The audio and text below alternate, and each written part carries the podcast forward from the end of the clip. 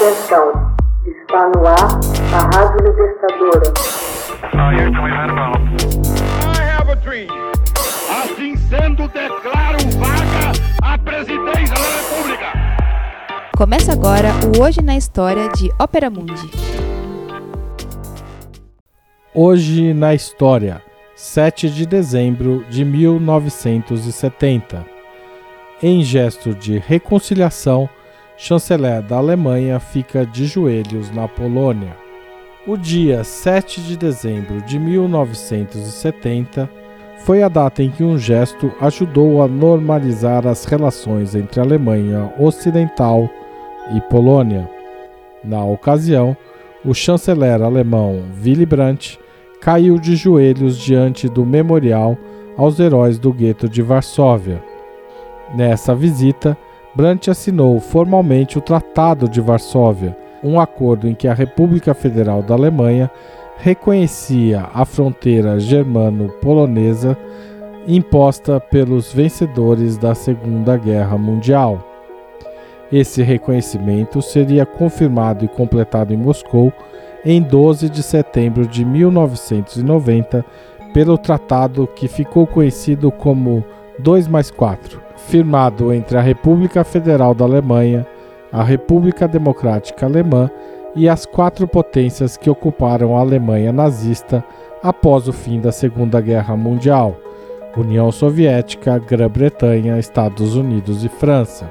Após a assinatura, o chanceler Brandt se dirigiu ao Memorial da Resistência Judaica no gueto de Varsóvia a fim de depositar uma coroa de flores.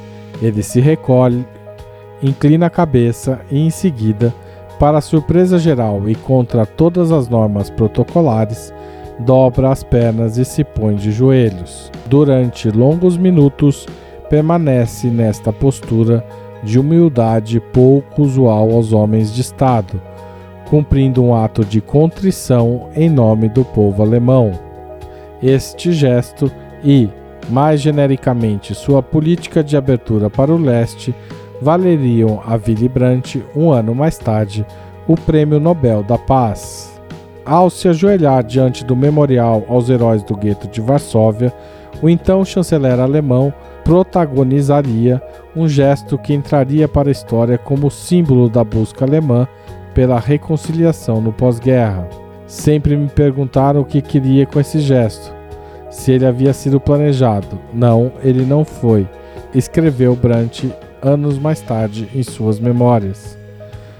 Os nazistas haviam encurralado meio milhão de judeus no gueto de Varsóvia, até que em abril de 1943 aconteceu o levante reprimido violentamente pelas tropas de Hitler. Poucos sobreviventes restaram para contar a história.